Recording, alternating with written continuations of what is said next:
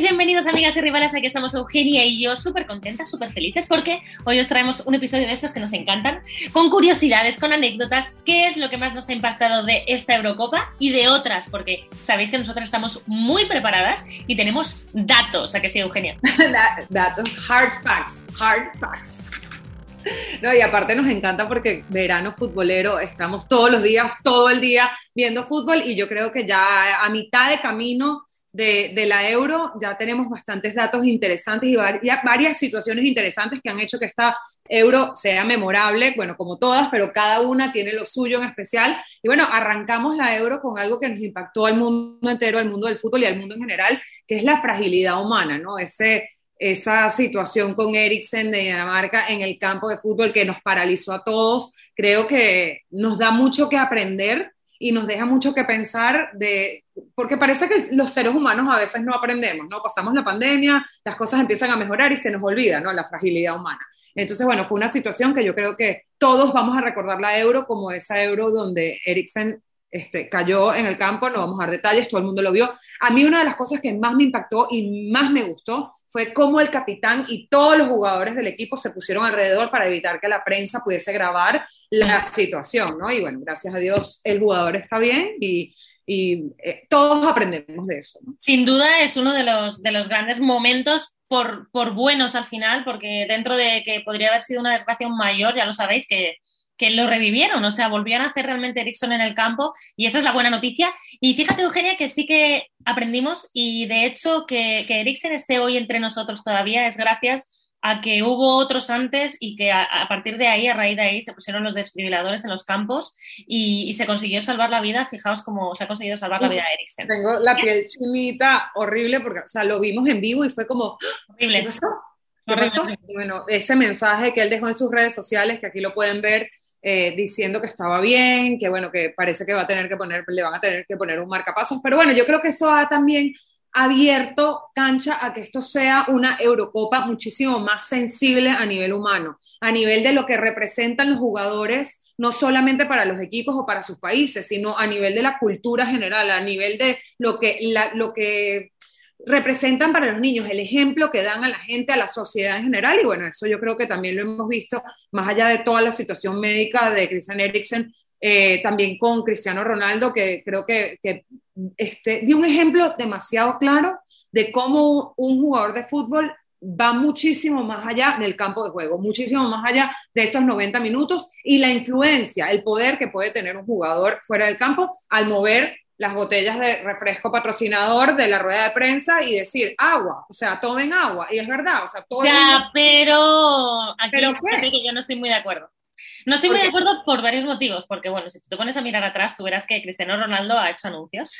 Por supuesto, no, no, no, por supuesto. O sea, a ver, cosas que no son buenas para la salud. Espera un segundo. Y que, y que precisamente que esta Eurocopa sea posible eh, es gracias a esos patrocinadores.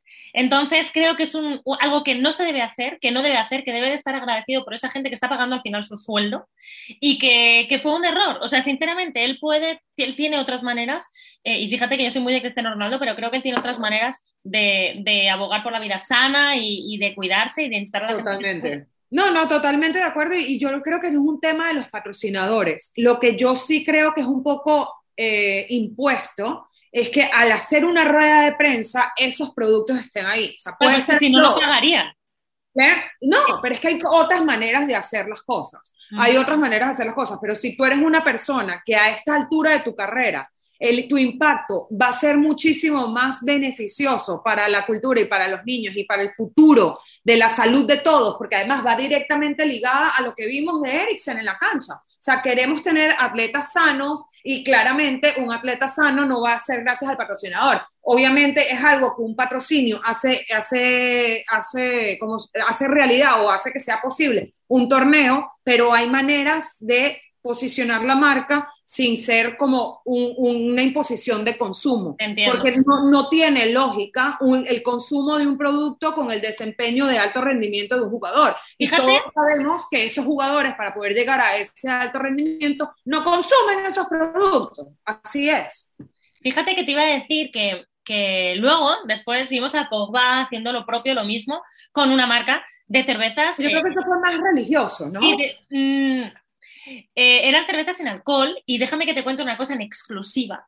Y es que eh, yo tuve un evento con esta, con esta marca de cervezas, eh, pues dos días después de que ocurriera esto y hablé con, con, con los directivos, ¿no?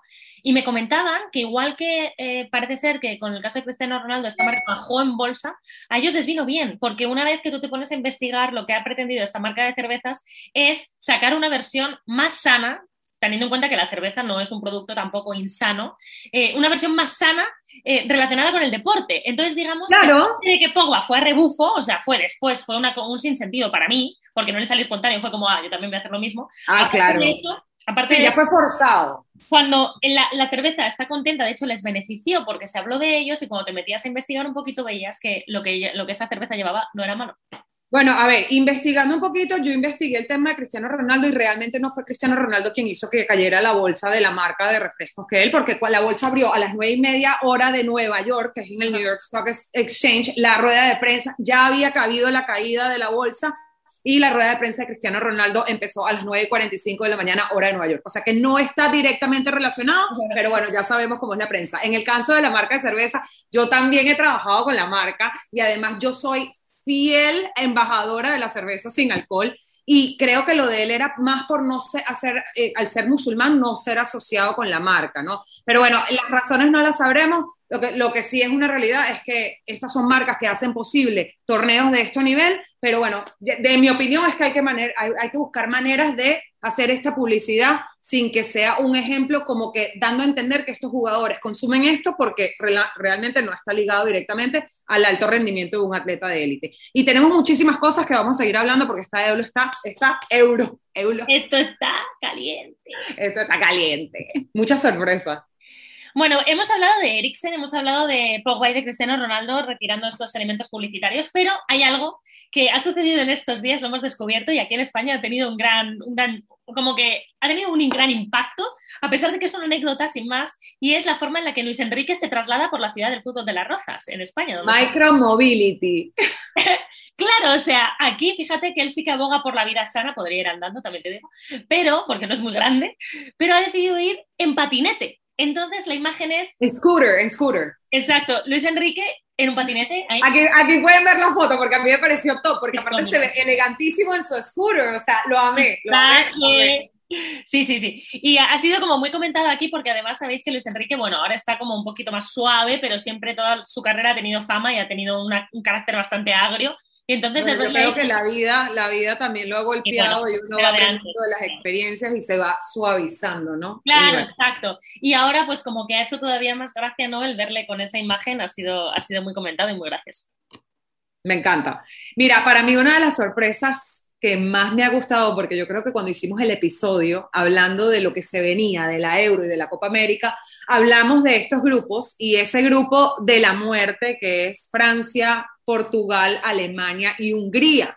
Entonces salieron miles de memes diciendo, o sea, como que con la cara de, de, Hungría cuando vieron el sorteo. O sea, te estás enfrentando con el actual campeón de la, del mundo, actual campeón de la Euro y el el Manchester. Y el, y el, o sea, y el, el, fútbol lo inventaron, ¿no? y el, de, el fútbol lo inventaron los ingleses y lo ganan los alemanes. Pues ese era el otro grupo. Literal. Y bueno, este, sabemos que Hungría fue una selección muy potente en los 50, pero bueno, yo creo ah, que. espera, espera. que Kubala espera, no, no, no. Fue... Espera, es, ya sé, ya Yo ya, claro, es que no había caído. Cuando hemos planteado los temas de este episodio, digo, ay, vas a, vamos a hablar de esto. Bueno, vale, si te parece.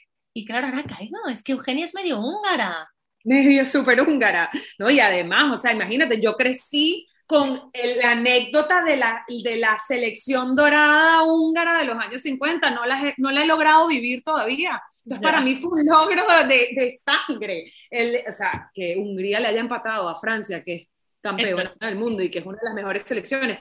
De hecho, de las que apostamos como, como favoritas para ganar la Euro, me pareció una súper sorpresa y la verdad es que lo aplaudí, lo aplaudí. Sí, lo fue porque además eh, aquí se está hablando muchísimo, muchísimo eh, de, de, Francia. O sea, yo creo que si a cualquier persona que le preguntes quién va a ser el ganador, sobre todo antes era Francia. También se está hablando cada vez Ahora Hungría. ¿eh? Ahora pero justa, no, pero justamente eh, el partido contra Hungría fue como decir, wow, espérate, ya no solo que viene Hungría, sino espera que Francia no van a ser tan indestructibles como pensamos. espérate, no vaya a ser que no vayan a ganar. O sea, realmente sí que ha sido otro de los grandes impactos, si podemos decir así, de esta Eurocopa. Pero tenemos más datos, tenemos estadísticas. Ah, mira, aquí tenemos, ahora sí les vamos a empezar a contar datos este, que nos pasaron para que vayan anotando y cuando hablen de la euro en las próximas semanas, porque todavía queda un par de semanas de euro, este, tengan un tema de conversación. Desde la disolución de la Unión Soviética, ningún jugador había, este, de Rusia, había sido, ah, se había visto involucrado en, en, en, en marcar goles en un torneo, este, más que Artem Zuba, con cuatro goles y tres Yuba. Yuba, Yuba, Yuba. Yo soy medio rusa. Ah, bueno. ¿Se me nota? Soy como Irina, yo soy Irina Shaik Junquera. Irina.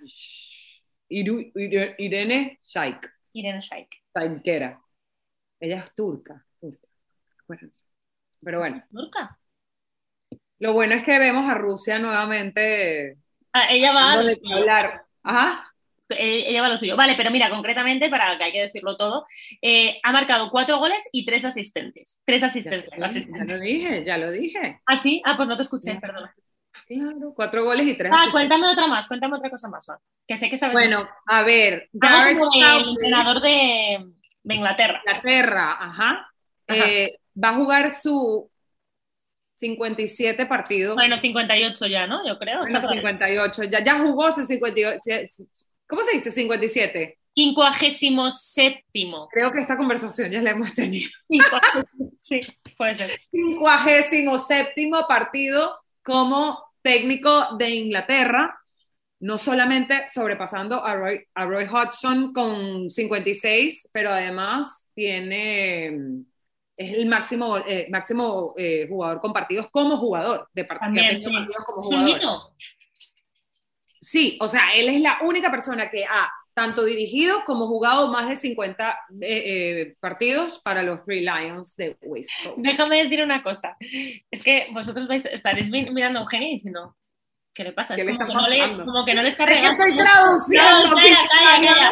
Como que no le riega, ¿no? Es que os vamos a contar la No historia. le llega el agua al tanque. No le llega, no le llega el agua al tanque. Nuestro productor Alan, eh, pues Alan ha decidido que nos hoy nos mandaba la documentación en inglés. Y entonces, Tres minutos antes de que saliéramos al aire en vivo. entonces eh, podemos decir que Eugenia básicamente ahora mismo está leyendo y ahora me toca a mí. Vamos a ver a quién le llega antes el agua al Claro, pero lo que pasa es que Irene agarró los datos más cortitos.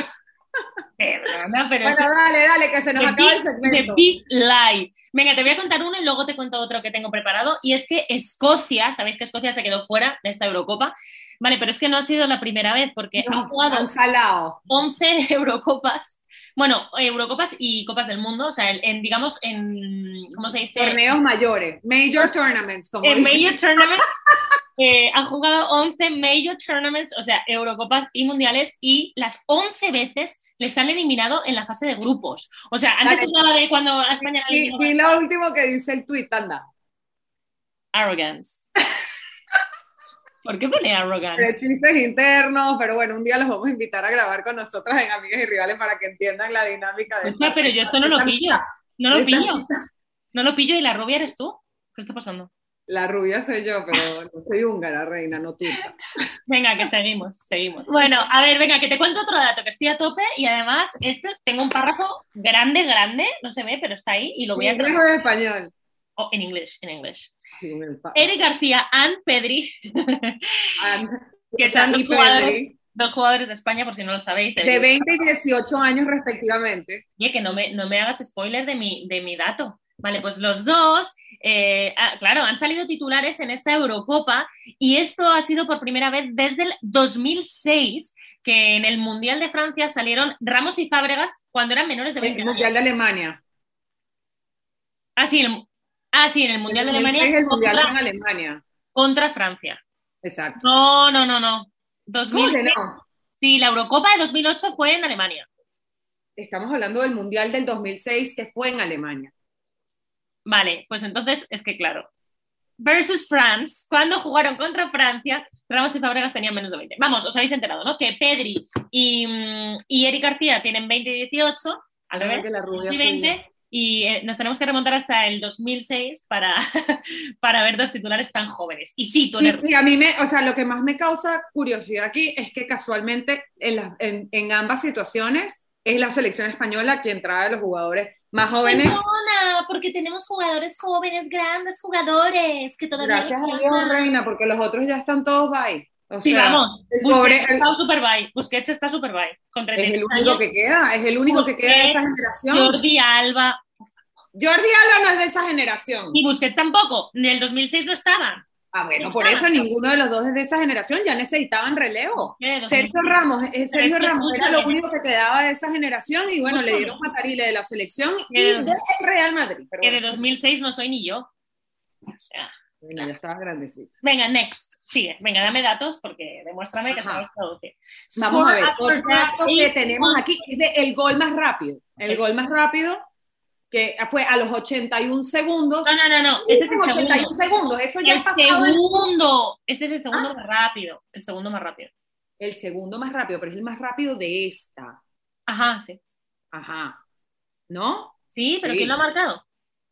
Lo marcó Emil Forsberg de Suecia contra Polonia y es el segundo más rápido de la historia en, al principio de una, de una Eurocopa. El primero fue Dimi- Dimitri eh, Krichenko para Rusia, eh, versus- o sea, en el partido de Rusia contra Grecia en el 2004, que fue a los 65 segundos. O sea, ha pasado el minuto, que no sé por qué les- se em- empeñan en hablar en segundos. Eso es como cuando dices, mi bebé tiene 27 mil 35 meses. semanas. 17 mil meses. O sea, ¿Sabes tiene eso? como 25 años y siguen contando en meses. Eso no lo entiendo. ¿Sabes bueno. que eso de la, el- la gente que está embarazada habla en semanas? Claro, ya está. Semana. Pero cuando el niño nace, empiezan a hablar, después del mes, empiezan a hablar en Igual, meses, ¿no? Me da igual, o sea, cuando me hablan en semanas en el embarazo, si tú no... ¿Tú no ¿Cuántos estás meses embarazada, tiene? ¿Tú te das ¿Cuántos meses, ¿Cuántos meses tiene? Yo... no sé. Yo quiero, yo, yo quiero sacar la cuenta de cuántos Sí, meses venga, tiene. porque, venga, te voy a ir contando otro dato que este no me gusta mucho, pero bueno, no importa, tengo que contarlo, tengo que ser profesional, objetiva y transparente y no me interrumpas cuando descubras cuántos meses tienes. Ya va. Bueno, Abril. España- silencio. España ha fallado. Tengo 460 meses, saquen la cuenta. 460 meses, Eugenio. No, tienes tiene- más. Tienes No. más, no puedes tener 460 meses, mi amor. ¿Saca la cuenta? No puedes. Bueno, ¿Saca la cuenta? Pero es que Lo te acabo de estoy- hacer en la calculadora, mira. Eugenia, estamos hablando de esto, por favor, que te voy a contar un dato serio y triste a la vez. Perdón, es que es que España ha fallado los dos penaltis que ha tenido en la Europa, en, la- en esta Eurocopa. Bueno, los ha fallado y es el primer equipo en fallar estos penaltis. Bueno, te voy a decir una cosa, desde que estamos grabando esto hasta que se emite, que pasa muy poquito tiempo, me da miedo que pueda fallar otro. Eh, solamente hay otro equipo en la historia de las Eurocopas que haya fallado también dos penaltis, que tiró dos penaltis y los falló, que fue Netherlands en el 2000. O sea, han tenido que pasar 21 años Ya, Holanda. y fallar Oye, dos. ya vieron lo de países, países, países. Bajos, bajos, Países Bajos. ¿Lo subí yo? Holanda. Lo subí yo. Dice países, países, bajos, bajos. Dice países bajos. A ver, vamos a hacerlo, vamos a hacerlo. Irene, re- repeat after me. Ok, Países, países, bajos, bajos. Países Bajos. Holanda. Ay, Dios mío. Venga, que nos queda un dato y quiero que me lo des tú para que parezca que sabes muchísimo. Ok. Ah, Martín Dubravka, ojo al dato, marcó, parezco Mr. Chips, marcó el séptimo gol en puerta propia en la Euro del 2020. Ah, sí, mira, sí, te lo Fue hago. el así, total, ¿eh? hizo así, Sí. mira. Lo fue a despejar y hizo. Vale, para adentro. Como fue ese voleibol, o sea, Y además era esta, como. esta es la, la cantidad de, de- de goles en puerta propia que se, se, se marcaron en el total de la Euro en el 2000, 2004, en- eh, en 2004, 2008 ninguno, 2012 uno y en el 2016 tres. Tres flipas. O sea, Pero tres ediciones combinadas ya se han marcado siete goles en la final de la, Y te- déjame decirte que. en la, en la Euro de lo que va de la Euro este año. Es que en el partido entre España y Eslovaquia, yo no sé, aparte del gol del portero, que fue maravilloso porque España no marcaba, no marcaba y al final tuvo que marcar en el equipo contrario, en su propia meta. Pero Bueno, es que por les gol- abrieron la portería y empezaron a marcar goles a saco, porque los cinco Ah. goles que metió España contra Eslovaquia los metió por todos los que no había metido en los partidos anteriores. Pero déjame decirte que el gol. Yo creo que Luis Enrique agarró el escudo su y momento. "Miren, Miren, Hay un gol que creo que se lo dan a Pau Torres y que en realidad es un gol en propia meta también que le toca de rebote a un defensor de, Eslovaquia también. Así que no sé si eso está incluido ahí, pero ya. Bueno, ¿qué os parece? Os hemos traído un montón de curiosidades y de anécdotas y de cosas impactantes de esta Super Eurocopa 2020 y la semana que viene más, ¿no, Eugenia? Más curiosidades. no, la semana que viene tenemos un episodio súper, súper divertido, no se lo pueden perder. Y bueno, nos quedan dos semanitas de fútbol de verano y si no se han metido a escuchar el playlist de Amigas y Rivales Veranito Futbolero en Spotify, se pueden meter a escucharlo y el episodio de ese playlist obviamente está creado y está publicado, o sea que pueden ver de dónde viene la inspiración y cómo nosotros cantamos el playlist. Bájense el playlist para que puedan disfrutar su eh, veranito futbolero también con nosotras y recuerden seguirnos en redes sociales y nos mandan sus mensajes, amor, odio, todo lo que ustedes quieran. En Instagram estamos en arroba amigas y rivales Always love.